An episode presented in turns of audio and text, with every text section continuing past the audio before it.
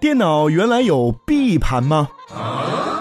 打开电脑之后，我们会发现我们的电脑中似乎只有 C 盘、D 盘、E 盘，为什么没有 A 盘和 B 盘呢？这是怎么回事呢？关于电脑的 A 盘与 B 盘，要从早期的电脑说起。在电脑出现的早期，还没有硬盘和光驱，人们把应用程序和文件都存放在软盘上。哦，就连启动电脑也主要靠软驱。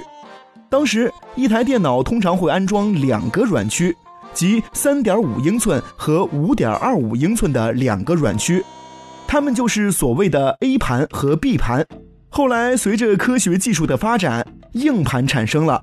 但是 A 盘与 B 盘的位置已经被占据，所以他们只能按照顺序占用 C 盘及以后的盘符啦。